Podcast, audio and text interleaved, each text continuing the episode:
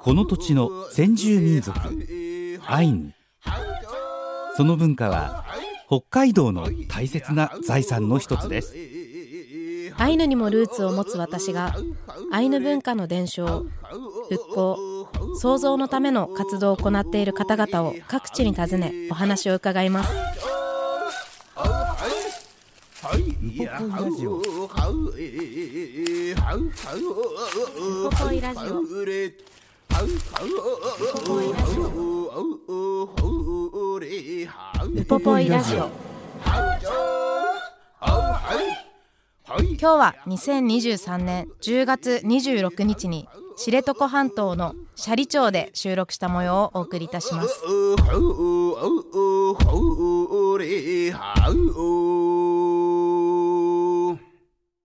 イランカラプテ高山秀樹です。イランカラプテ関根麻也です。だんだん周りでね咳をしたり発熱がっていう人も増えてきてるのでですよね。インフルエンザ気をつけなきゃなと思ってるんですけどもアイヌの皆さんはもともと伝わっている薬草みたいなものとかあるの？本当にたくさんあります。そもそもこうインフルエンザとかそういう流行り病みたいなのはパヨカカムイとかこう歩き回るカムイとかって言って、まあ、いろんな対処法があるんですけど薬草としての知恵もあれば、家に招き込んでつまらない話を聞かせることで飽きさせて追いやるみたいなやり方もありますし。はい、あとはこう匂いのきついものを置いておくとかそういうこうなんだろう精神的な部分とか伝わってる知恵もあれば、あとは実際に体に取り込む、こういう時はこの植物を煎じて飲みなさいとか、もう私たちが今の時代だったら雑草って呼んでしまうものを薬にするみたいな技術とか知恵はもう本当にたくさんあると思いますね。で私最近それでこう興味深いなと思ってるニュースが、スイスの大学の研究で、あの先住民族の言語の消失言語がこうまあ廃れていくことっていうものが直接的に薬草とかその山に対する知恵の減少につながっているっていうやっぱり言語とあのどうやってそのものを見て言葉を作り出してるのか継承してるのかっていうのが先住民っていう人たちが持っていたその土地の知恵とつながってるんだなとかって思ってなんでどれ一つとして欠かすことできないですけど、私も学びきれてないぐらいの本当にたくさんの量の山だったり川だったり動植物との伝わりあの関わり方、利用の仕方あとは感謝の表し方とかが伝わってるのかなと思いますね。なるほどね。昔から伝わっているものをこう見なくなったりやめてしまったりしたらひょっとしたらその言葉はもうなくなるかもしれないっていうぐらいのことかな。だと思います。うん。なんで今だったらこう結構錠剤とか薬として取り込むことが多いですけど、でももともとはやっぱりこうそこら辺にある自分たちの知恵で自分たちを整えるっていうこう風習も残ってましたしそこに知識があったんだと思いますね。でも私も小さい頃やっぱりこけたら、あのよもぎを煎じてぬやぬやって言うんですけど、もみもみすること、こけたらぬやぬやしてそれをつけときなさいって言われてでこう小学生ながらにこけたらよもぎを取ってぬやぬやしてつけたり、山に行く時はダニよけでそういうハーブになるものを体に煎じてつけたりとかっていうのは小さい頃からしてましたね。なるほどね。それが今はちょっと科学的なものに変わってるってことなのかな。そうですよ。んまあなんで発火はいいかもしれないですね。本当に？まあなのでそうやって知恵本当にたくさん受け継がれているものなんですけど今どうしても少なくなってきてしまっていてそんな中で今日は斜里町に伺って合同会社ワイルドライフプロ代表の笠井信介さんにお話を伺っています。今日はその熊だったり野生動物とずっとこう関わって何十年も20年近くこう仕事されてる方なのでなので私がこう感じてきた環境に対する思いを交えながらインタビューしてきました。早速聞いてください。ぬはえんこれやん。やくんイランカラプテ。イランカラプテ。関根前です。今日よろしくお願いしよろますしくお願いします。今は斜里町に来てます。すごい天気がいい日で、はい。秋でこんなに天気がいいのってなんかラッキーな気がしますよね。ね、今日南風入ってるんで、はい。海もないでないでるんで。そうなんです、うん。私実はアイヌ語名なぎでうんと能登って言うんですよ。なんで来るまでの道中も車の中から綺麗だなって思いながら来てました。そんなシャリで今日は野生動物の管理活動などを行っている笠井信介さんにお話を伺っていきたいと思います。よろしくお願いします、はい、よろしくお願いします。今日はそしてさらにゲストとしてコファイ一緒にワンちゃんも来てくれるとのことですがはい、すごい賢い犬ですよね。いつも一緒に行ってるんですか？あの行ける時は一緒に行ってます。すごい、はい。もうもうすでにこう散策してくれてますね。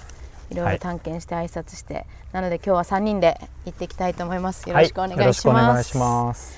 まずなんかちょっと歩き出す前によければ笠井さんの生い立ちだったりとか、はいはいはい。教えていただいてもいいですか？はい。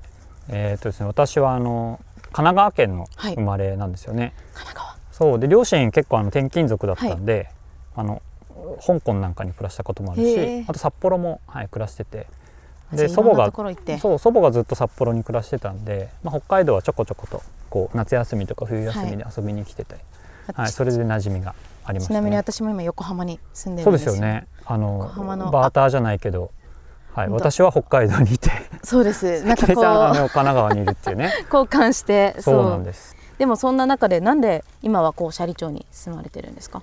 なんかあの大学大学院と私あの野生動物の、はい。まあ研究やってて、まあそういう学部で学んでたんですけど、あんまり就職口なくて、この業界は就職口があんまりなくてですね、えあの就職するときに、まあとりあえず一旦民間の会社で1年間だけ働いて、えはい。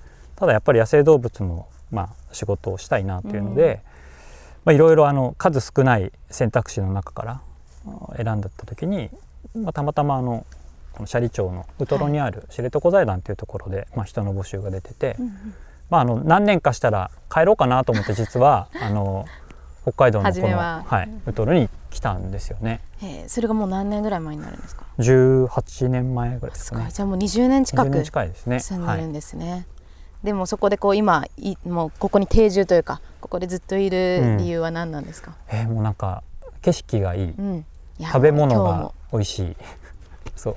で人もまあいいよねって話で、まあ、特にこういなくなる理由いなくなるうんうん。なんか特段の理由ないむしろ実家。まあ今実家埼玉なんですけど、よりはよっぽど暮らしやすいなっていうところでやっぱり何ですか？ここの土地柄ですけどこう当たり前にこう四季を感じたりとか動植物がうん。こうなんだろう、かけ離れてなくこう一緒にいたりとかするのを私も今感じてるので、うん。そんなところが合ってるんですかね？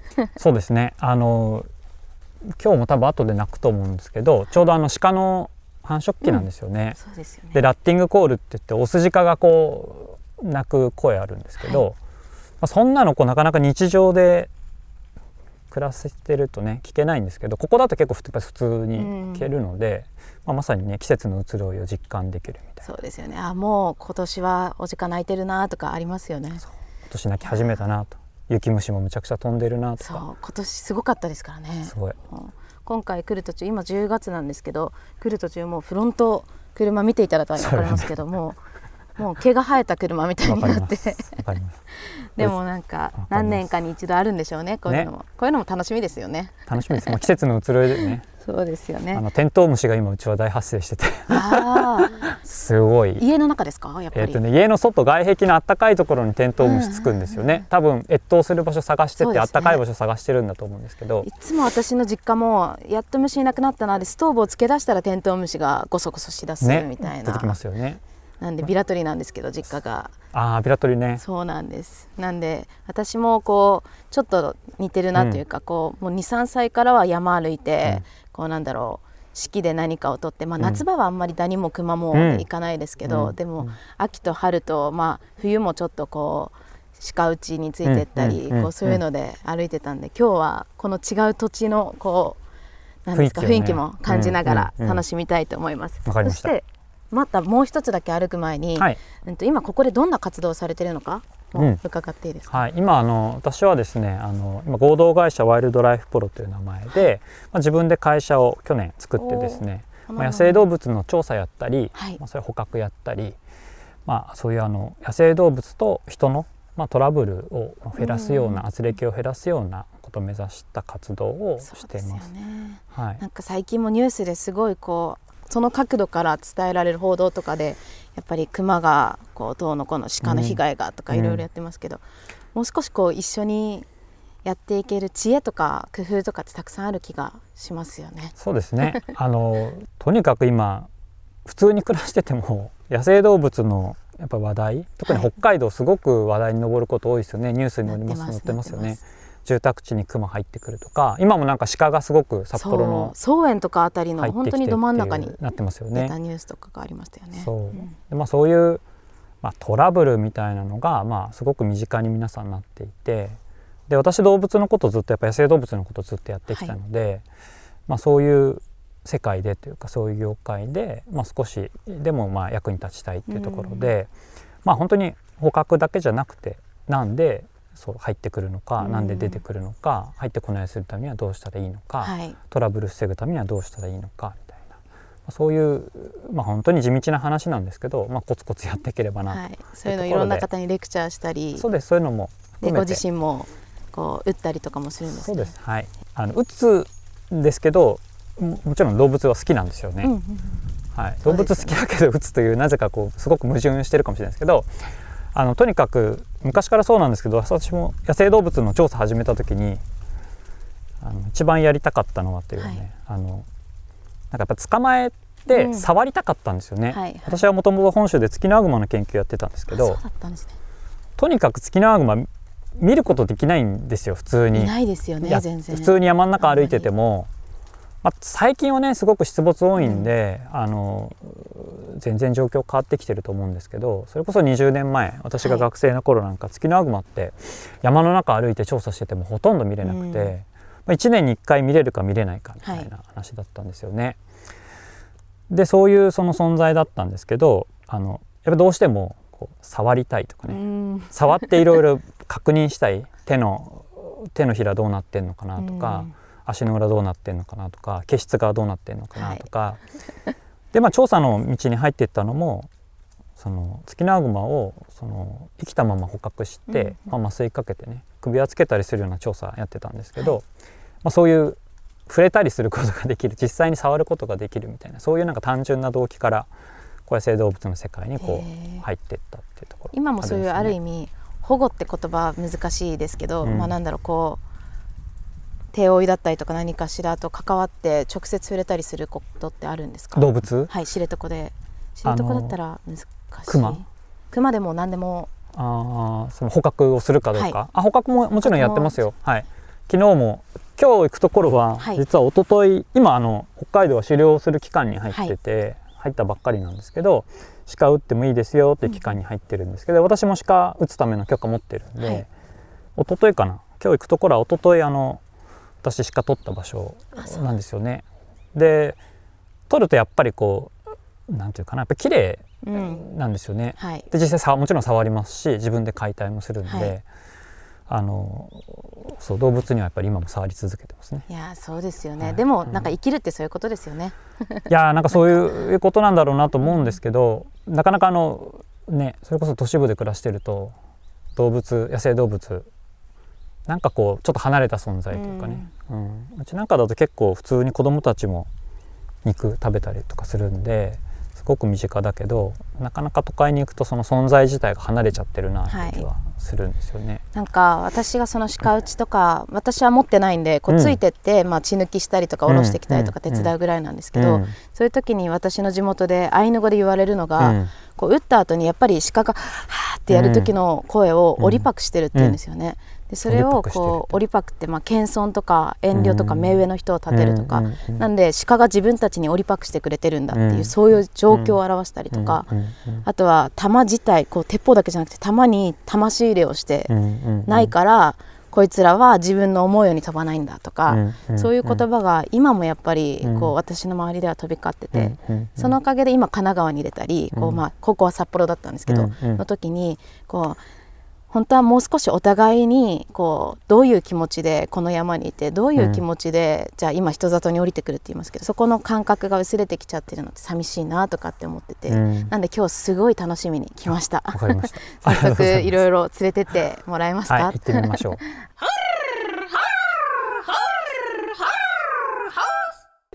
ってなんか20年前まあ20年ねなかなか生きるクマいないんで知らないのかもしれないですけど、こんなに魚食えんの？みたいなぐらいにね。むちゃくちゃ魚がいたんですけど、なんか最近はなんかカラフトマス全然取れない時取れない年続いちゃってて、はい。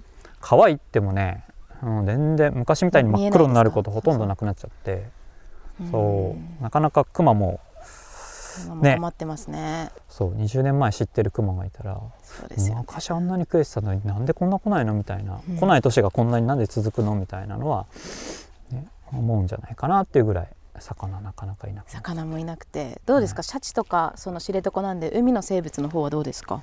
どうなんでしょうね。ちょっと海の生物私実はそんなに詳しくないんですよね、はい。私はもっぱらあの陸の陸の。そう陸の、まあ、鹿とか熊とかの方だったんで、全然詳しくないですけどあのまあいますよ普通に。います。そうですよね。ただ我々目に見えてないだけで多分海もなんて言うんだろう温度はい。やっぱ温度、温暖化の影響っていうかな海水温の上昇みたいなのも多分影響を受けてるはずなんでそうまあ、だから魚ねアキアジもカラフトマスもね少し変わってきちゃってるんじゃないかなっていうふうに思いますけど。いやーうん。なんで人間が困ってるってニュースしてますけど熊だって困ってるさって感じですよね、まあクマも困るだろうし 海の生き物も困るだろうし、ね。多分ね木樹木も多分植物はい。も多分困るだろうし、なんか結構みんな戸惑うんだろうなって気はうんうんうんしますよね。じゃあ熊の食べてるものとかって変わってきてますか？うん食べてるもの自体はそんなにメニューとしては変わらないけど、結局あるないのその物量はもしかしたらはい変わったりしてるかもしれないですやね。むを得ずこれを食べなきゃとかってありますか？そんなことはないいやそのそうねクマもしかも一生懸命生きてるんですよね。はいで一生懸命生きるためにはまあとにかく食べること大事でまあ一生懸命食べるものを探すんですよ。はいで毎年毎年なんか自然の条件ってやっぱ違ってて、うん。そう今年はもう鳴り物はい。えー、と水ならどんぐり全然なってない、まあ、山ぶどうとかココアもあんまりなってない、うん。で一生懸命生きてるクマたちにしてみたらやっぱり食べないといけない。冬眠するためには太らなきゃいけないそうですね話でエネルギー得なきゃいけなくてった時に今目つけてるのは多分川に入ってくる今度秋味、うん。白酒、はい。そうカラフトマスは良くなかったんだけど秋味はまあ入ってきてて壊滅ではなくて、まあ、それなりには入ってきていてだから今今年のその秋口から初冬にかけて、うん。冬の始まりぐらいにかけては多分どんどん川にクマは行ってるんだと思うんですよね。そうですよね、うん、この時期ですもんね。一生懸命蓄えて。いやもうバンバン食べてなるべくそのエネルギーがエネルギー価が高いものそう脂っ気のあるものそうですよね、うん。そうなるべくだったらあのそう、まあ、酒もそうだしあと本当はねどんぐりとかもいいはずなんだけどなるべくエネルギーのあるものを食べてなるべく太って、うんうんでさっさと冬眠。さっさと。さっさとっていうかな。まあ冬眠すると サクッと。そうねはい。そうですね。なんでやっぱりね。アイヌも言いますもんね。こうあの食べるものとかは熊から教わったって言って、その代わり狩りは狼から教わったって言うんですけど、はいはいでも食べるものとか熊が春先にまだ胃が弱ってる時にあれを食べてるから、うん。あれはきっと胃にいいんだろうとか、うん。そうやってこう熊が何を食べてるかで、うん。こう人間が何を食べていいのか。ただ人間がそのまま食べると悪が強いなってなると調理法を考えたりとか、うん。うん。そうやって変わってきたって聞きますし、うん。この時期とかだったら熊の足跡っていううん。星座があったりするんですよ。へえでその星座がこう星として見えてくるとあもう熊が歩き回る時期になったなっていうそういう星とかも全部こうつながって私なんか無理ですけど、でも先祖とかはそうやって、そんぐらいこう熊っていうところと真剣に向き合ってきたんだろうなってうんうん。思ったりしますよね。それはだって、まあ、我々もね現代人だって一生懸命生きてるけど自然の中で一生懸命は生きてないよね。はい便利ですからね。そうああいうの人たちはやっぱり自然の中で一生懸命生きてたからそこでこう蓄えた、まあ、そういうノウハウだったり、まあ、考え方うんルール本当によくいろんなものを見て多分でいろんな知恵とかを結集した結晶みたいなのが、まあ、いろんなところに多分散りばめられてたんだろうなと思うんですよね。そうですよね。アイヌの方とかとこうお話しされたいとか何か聞いたことあるとかってありますか？うーんそんなに直接的には地域的にそんなになんて言うんだろうな、あの例えばまあねビラトリとか、はい。まあそそれこそここら辺だと川湯とかそういうコタンがあったり。はい。昔はねそれこそあったと。で博物館に行けば写真はあるけど、うん。そんなにこうそういうなんて言うんだろう色濃い感じに残ってる地域じゃないので薄まっちゃってる、うん。すごく薄まっちゃってるから、はそう。なかなかここで暮らしててそういうのって直接はやっぱりなかなかないんですよね。うん。なんで今日インタビューなのに私がテンション上がって喋ることあるかもしれないんですけどよろしくお願いします、はい、よろしくお願いします。どっち？行きましょうインタビュー？行こう。いいよ。行こう行こう行こう行って行って行って。そっかそっか行こう行こう行こコーファイ賢いですねう。コーファイ賢いよ。賢いっすね。あのね、両なんで犬を飼おう飼おうかなとか飼わなきゃいけないなと思ったかっていうと、はいやっぱこの熊を捕獲したりとか熊の対策するときに、うんうんやっぱとても犬ってやっぱ大事野生動物と向き合うときに、特に危険な動物と向き合うとき犬すごく大事なんですよね。でアイヌの人たちはアイヌ犬。やっぱり北海道県しっかり持ってた、はい。北海道犬持ってたじゃないですか。でその犬の技術ってやっぱあるんはいですよね。まあ、どうやって育てるか訓練するか、ブリーディングするかどうやっていい血統を残すかとか、はい。犬をどうやってこう使うかみたいな。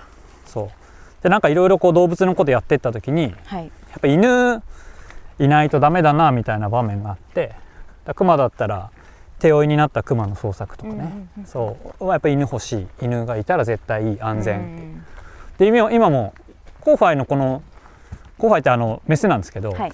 あんま遠くまで行かないんですよね。行かないですね。そう。で。で大体 10m20 メートルぐらい先歩いてくれてこうなんかいたら気づいてくれるっていう。はい、ある意味こうあ歩いててなんかむちゃ安心なんですよ。そうですよいたら反応するんで匂い取るし。むしろ人間がでこう気づけないですよね。そう人間で気づけない匂いなんか音なんかも含めて聞いてくれるんで。でで反応したらあのもう一発でわかるのでそう。熊なんか45メーター先から人間なんか間に合わないですもんね。きっと。そう間に合わな本気いでその錯乱してたりとか何かを守りたい時とかの熊はそうなるべくあの不意の遭遇を避けることですよね。おお前なんだ？みたい怒らせないなこうやつじゃなくですね。そうそうそう。いきなり怒ってくるからね。どうですか？ここら辺の熊の性格はどうですか？いやどうなんだろう。優しいと思いますよ基本は。もともとヒグマそんなにあの怒りっぽくないというか。やっぱ北海道の熊って優しい気がしますよね。そんなことないの？少なくともそんなことうない、んなんて言うんだろうなツキナグマと比べると、はい。なんて言うんだろう。あの動きはかん動きはなんて言うんだろう。おおらかな感じはしますよね、うん。まあ体も大きいけど性格もおおらかな感じはするね。そうですよこっちの方がなんか濡れないかもしれないですね。ほいやーほいや今回はね、私も、後ろをついていくようにして、取材に同行して、あの、知床のね、シャリの、あの、山側の方、はいこう山道を入っていったんですけど、あの、笠井さんとマヤさんの歩くスピード結構速いの。ついていけないんですよ。山道慣れてないから。ああいやがんよくでもそれで私は小さい頃観光客と山に行くと、うん。あこの人たち都会人だとかってこう勝手にフィルターを貼ってたことはありますね 小さい頃。都会人なんだ。じゃあ。私のうん。小さい頃のイメージだともう都会人になってたかもしれないですね、うん。まあでもその熊に関するその詳しい話の前に今笠井さんがどういういきさつで知床に来たのかみたいなね、20年もいらっしゃる話を聞いているといわゆるそう一言で熊打ちをしている人というよりは、うん。研究者の側面だとかっていうのがすごく強いなと思って。だって足の裏どうなってるか触ってみたいとかね熊のことを思ってるわけでしょ、そうですそうです、うんなのででも本当は人間って生きていく以上いろんなものにそのぐらい興味避けたらいいなって私は思うんですよね。うん。こう熊一つとってもこう命をいただく以上こうただ肉だとか、うん。ただ利益があるじゃなくて、うん。そんぐらいこう誠意を持って接してるっていうのが、うん。笠井さんから伺ってこうなんだろう。あ今むしろ私たちが忘れてしまってる部分でもあるのかなとも思いましたね。なるほどうね、ん、なんでや。っぱり面白いですよこうん。のジャンルは。私もテンション上がっちゃってますけど。うん。だからすごく今耳に残っている言葉が熊にいろいろ教えてもらうとかその犬にも教えてもらうとかそういう関わり方をするってなかなか都会にいるとまあなんか都会人ぶるのも嫌だけど でもほら関わりがないから、そうですね、うん。うん。すごいことだなと思ってそこから私本当になんで義務教育でそういう知恵とかどうやって人間が生きてきたのかっていうのはきちんと伝えてほしいなって思うぐらい小さい頃教わったのはそういう部分で。犬はカムイの使いだから犬の前で悪口とか悪いこと言ったらすぐ広まるんだよとかなんだろう熊に会ったらこうしなさいっていう、もうこう説明書じゃなくてこういう熊はこういう性格かもしれないじゃあどうしたらいいと思うっていう、正解を渡すんじゃなくて自分たちでその立場になって考えるって意外と足りてないことなのかもしれないですよね。今日の後半から来週にかけてはその細かいところとか ねえそういうことなのっていう驚きがいっぱい出てくると思いますので。出てくると思います。引引きき続き続きね後半もちょっと私たち2人で盛り上がってますけど 聞いてください。やくんぬはえんこれやん。知床でのクマはうんその調査されてると思うんですけど増えてきたりしてるんですか？ここ数年で。それとも、うん知床だけ切り取ると違うかな？違うね。いや違うわ。いや違います。なんか動いたかなと思ったんだけど多分笹が立ち上がっただけかな。知床だけでっていうとその減ってる増えてるってはい。いまいちこう状況はな情報ないんですよね。ただこれ北海道内全体で言うとねあの平成の30年間で大体倍の数に、えっと、クマが増えたっていうふうに言われているんで、まあ知床もねもともとクマ多いところなんだけどやっぱりえー過去30年で比較したら、まあ増えてるんだろうなというふうに思いますよね。最近そういう調査で力を入れてることとかこういうことに注目してるなってこととかありますか、そのなんていうんだ私はいわゆる生態の調査よりは、まあ、畑に出てくるとか、うん。あと住宅地周辺に出てくるような、まあ、そういう今どんどんどんどんなんていうんだ昔クマがいなかったところにクマがどんどんどんどん進出してきていて、はい、でそれはあのやっぱ数が増えているからだと思うんですけど、背景はね。でそういう今までいなかった場所に出てくることによって出てくる問題みたいなのもやっぱあって、でどこから来てるのかとかどのぐらいの頻度で、まあ、い。るのかとか、まあ、そういうものをこう少し調査というかな、はい、あのサポートしてですけど、うん調査してあげたい調査したいなと。その人里に出てくるのは数が増えてる以外にどういう理由が考えられると思いますか？うん数が増えてる。それから一方で人間の数はどんどん減ってる、特にその、えーと札幌県をともかくとして、まあ、軍部みたいな田舎の地域はどんどんどんどん今人口減ってってるんですよね。はい、で場合によったらこう集落なくなったりとかねそういう地域も出てきていて、まあ、空間が多分空くんで空いてるんですよね、うん昔は人間がいて一生懸命木切ったり一生懸命草刈ったり、はい。一生懸命農地作ったりして頑張ってた場所が人がいなくなることによってまるまるその空間が空いて、うん。で空いたところに、まあ、動物が入ってくるっていう、そうかも。うん、ただ単にまあ動物増えたっていうよりも、まあ、人間の方もどんどんやっぱりこの30年見ても変わってるはずなのでシャリ人口がはい。私来た20 18年前か1万5,000人ぐらいいたはずなんですよね、今1万1,000とか結構2,000減っ人弱、ね。1万1,500とか、なんでこの20年とかで本当4分の3とかになっちゃったみたいな、そうなんまあ、劇的な違いですそよね。うかも。うん。なんかいろんな言い言われがありますけど、うん。あの私のおばあちゃんとかは、うん。熊なんか、うん。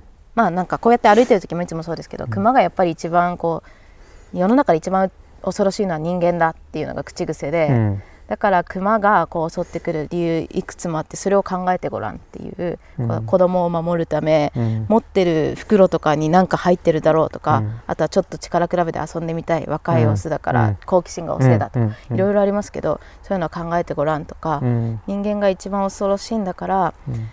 人間がこうちゃんとここまでは人間の領域だよとか、うん。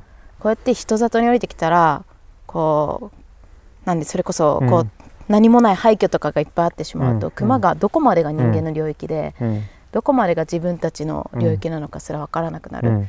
から、それこそゴミなんか絶対拾ってきたりとか、うん。そういうことをいつもやってるおばあちゃんで、うなんか、うん、やっぱりこう何が原因とかってことじゃないですけど、うんうん。全部つながってるんだろうなって思いますよね。で動物に対してこうまあが学習させるというか教育するというかね、ここは人間のエリア、うんうん。ここから先は動物のエリアみたいな、まあ、そういう区分けみたいのがねはい、しっかりできればいいんだけどさっきも言ったようにどんどんどんどん人口減ってって。はい。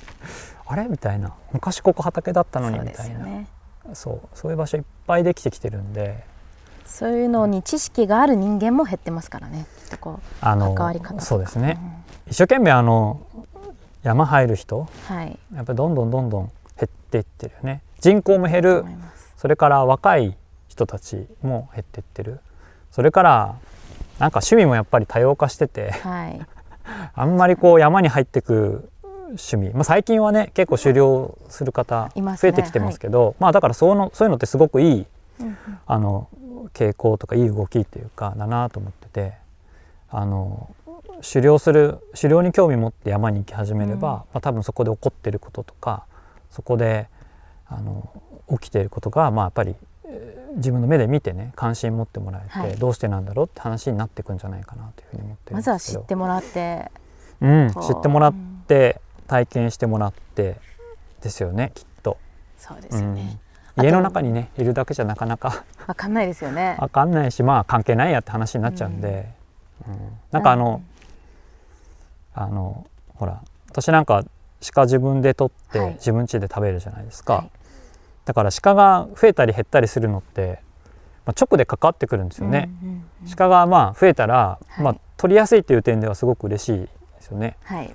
減ればいやいないじゃんっていう話でお食べるものないじゃんみたいな話でそうですよね。直接関わってくるんでその増減にはやっぱり関心持つし気になるんですよね自分に関わってくることだ関わからってくる、そう、まあ、関わってくるような活動をしてるからだと思うんですけど。ね。今はもうお金払えば食べるものも変えてある程度の生活ができてしまうと自分とは関係ないぐらい離れてしまってますからね。だからあの不思議ですよね。あのあの目の前にいるね、まあ、札幌とか、まあ、都市部そうですけど、はい。目の前に例えば鹿が出てきましたで目の前にいる鹿は、まあ、まあ無関係っていうかな、うん。あの見るだけの存在で。だけど遠いとこからまあお肉をね牛とか 豚とかはい。遠いとこからまあ、持ってきてたり下手したら海外からまあ持ってきてたりとかするって話で。目の前にいる鹿はまあ食べる対象ではなくて。害獣とかって言われますからね。そう外から持ってくるみたいな話。ね。まあねそれがまあ、うまあ、経済っちゃ経済なのかもしれないんだけど、ちょっとやっぱりねせっかく北海道でこれだけこういい環境いい自然があるから、まあ、鹿いて熊いてみたいな、まあ、単なるその害獣だけじゃなくてもうちょっとねポジティブなっていうかい。い存在であってほしいなっていうふうには思いますよね。そうですね。そう。あの狩猟で捕獲するとねなんかこういい存在になるんですよ。害獣じゃないんですよね。そう。喜びをもたらしてくれる存在になるんだと思うんですよね。だその究究極っていうかな。そのアイヌの人たちはやっぱり多分動物をそうやって扱ってるかうん。からこそ多分神様はい。になるし、カムイって言いますね。まあ鹿は 鹿はなんかなんで鹿だけねユックでものっていう話で。ただあだけどの熊も私有って言うんですよ、うんうんうん本物の獲物うとか。ーんなんか。いう意味で言ったりします。だからそ なんて言うんだろう。やっぱ神様だったりその獲物だったり、まあ、ポジティブな存在としてもちろん扱ってるじゃないですか。毛皮だって使えるしっていうすごくそういう関係の方が私は好きかな。害獣として扱うよりはそういうなんかポジティブなもの振りがのもともと持ってそうたとして扱う方が私は好きかなと思うんですよね。熊がグルメだからこう車熊がここら辺を歩いて多分餌をここに隠す谷だろうみたいなところとかあるじゃないですか、うん。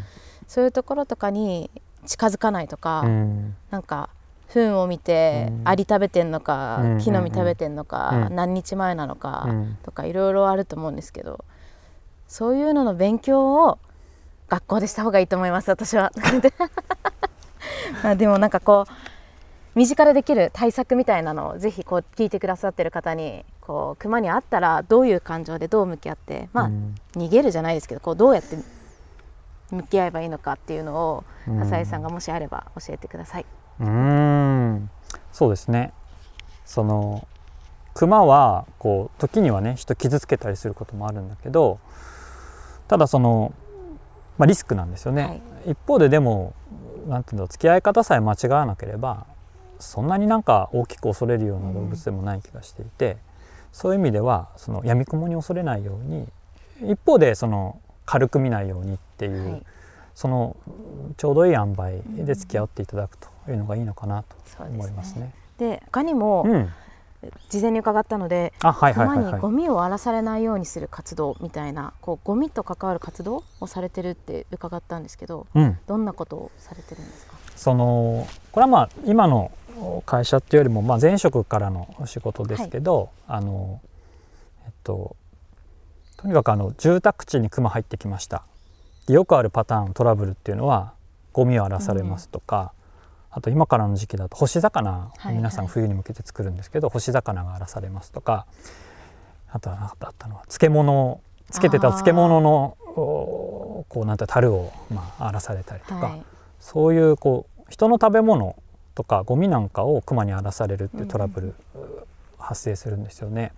で、まあ、我々スイッチ入ったって言うんですけど、よくそういうゴミとか人間の食べ物に根付いちゃったクマってもうスイッチ入ったみたいに、同じ場所同じ時間帯、まあはい。同じものを狙って出てくるようなパターン監視カメラに同じ時間に映る。そうそうそうそうそう。でそういうものをやっぱ少しでも減らしたいトラブル減らしたいので、まあ、とにかくまずゴミの話であのゴミをクマに取られないような、はい。まあいわゆるゴミステーションですね、はい。を、まあ、あの作ってですね、まあ、それを頑丈なってことですか？頑丈ですとっても頑丈。あの動物園でもちゃんと試験して野外でも試験してそう大丈夫っていうのも実証して、まあ、それであのそれはあの別のゴミ関係のあの会社さんと協力して、まあ、開発してで、まあ、そこから売り出していただいてるっていうようなそんなことも二豚ににもなきゃダメですわきっと。最近もうん。毎日のように同じ時間同じ、まあ、まあ朝夕うんですけど、んここに出て同じ時間に監視カメラに映るんですけどまだゴミも荒らしてないし、まあ、糞してくぐらいなんで、しかも糞もそんな悪いもの食べてないんで、まあ半分放置されてるんですけど、でもどっかで一回味を覚えてしまったりとうかん。すると、こう怖いんで 怖いというかこうなんだろう。そかわいそうなんで。うもうスイッチ入っちゃうとね戻んないんですよね。そうですよね。そう。人間だってそうですよね。そう。そうするともう、まあ、さっきも言った害獣になっちゃうんでね。何度も出てくるとか、うん建物の中に入ってくるとかね窓ガラス割るとかねそういう害獣になっちゃうんで、まあ、なるべくそういうものは減らしたい。無用なトラブルは避けたい。減らしたい。みたいな、そうですね。そのゴミステーションは何ていう名前で？それはねトレンベアっていう 名前でやってます。ね。ダジャレダジャレでかけてます。トレンベアですそう。ねあのー開発していく段階で名前どうしようかみたいな話で職場になって、はい。ただ私の後輩が、まあ、そういうネーミングがすごい得意な子だったんだけど「いやトレンベアいいんじゃないですか」みたいな。いいですね。でそれをなんか開発のその会社さんの方に言ったら「いいですね」みたいトレンベア。そのままなっちゃいましいいですね。トレンベアってじゃあネットとかで検索したら。た出てきます。出てきますか？トレンベア出ていやもうじゃあきます早速チェックして二豚に宣伝しておきます。あぜひお願いします。なんか二豚にもこっち側の鹿も向こう側の鹿うんも性格全く違うし、うん。こっち側の熊と川挟んで向こう岸の熊の性格も違って、でまあ、今回出てるのはこのこっち側の私たちの集落側の熊なんで、まあ分かんないんですけどもしかしたら渡ってきてる熊かもしれないですけど、あんだけこう田舎なんで必要だと思います。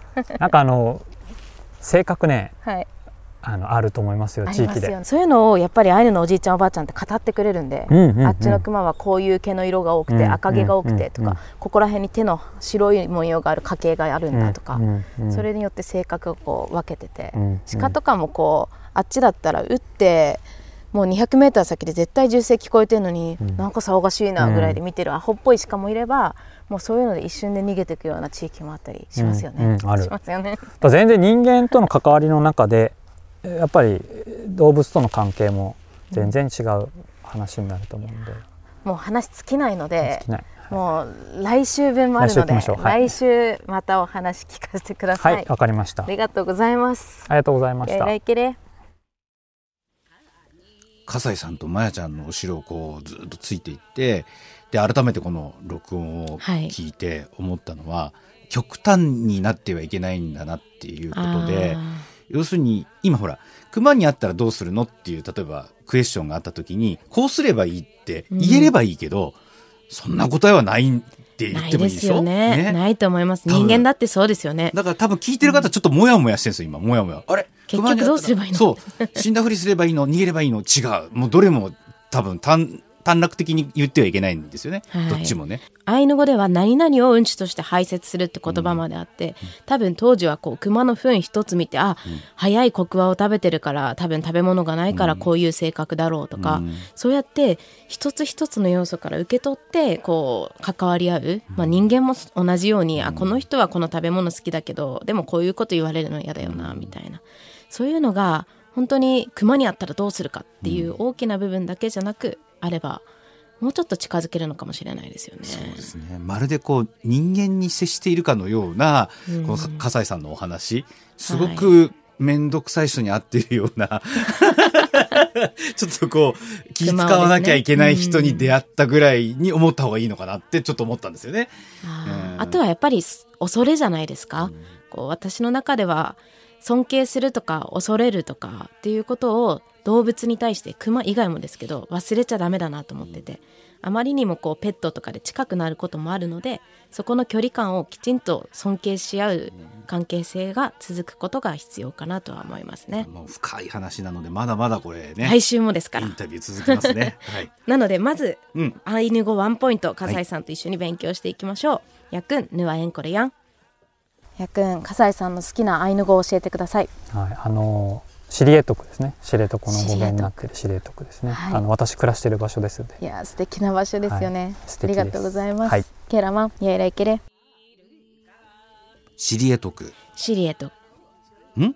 あのシリエシリエトクじゃないの？シリエトシリエトって。シリエトあ、やっぱりし最後の方がちょっとはい。弱くなる。えとの句が最後 K の音なので、あの例えばサッカーっていう時の、うん。サッで止める時のサうん。ッってこう奥の方で舌を上につけて止める音。シリエトクシリエトクぐらいがいいかなと思います。か。知床の道の駅の名前にもなってるからどうしても最後はっきり発音しちゃうんだけどシリエトシリエトク、シリエトクでそこ、実はシリエトコにもできたりするのへでー、まあ、シリエトクかシリエトコかになるかなと思って意味がシリが、うん、と陸だったりとかあとはまあ大地とか島とか利尻の尻とかもこれって言われてますね。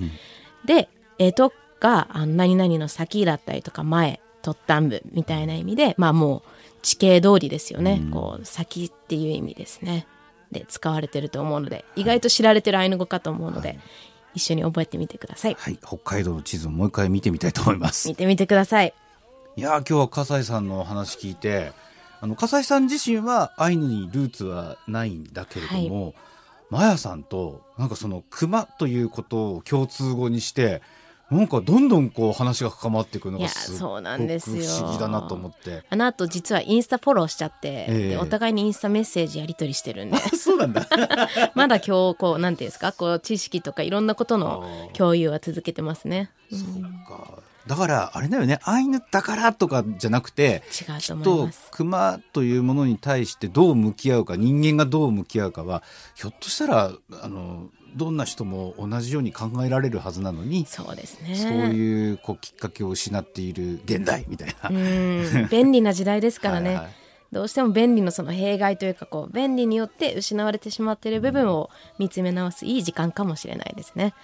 なので来週も笠井さんに熊との関わり合い。あとはまあ今回きちんと出てこなかったこうまあ熊に会った時の状況とかどうするのかみたいな話もちょびっとですけど、あの正解はないのでちょびっとですけど伺ってきてるので、来週も斜里町でゴールド会社ワイルドライフプロ代表の笠井信介さんにお話を伺います。それでは来週もお付き合いください。スーヌカランロ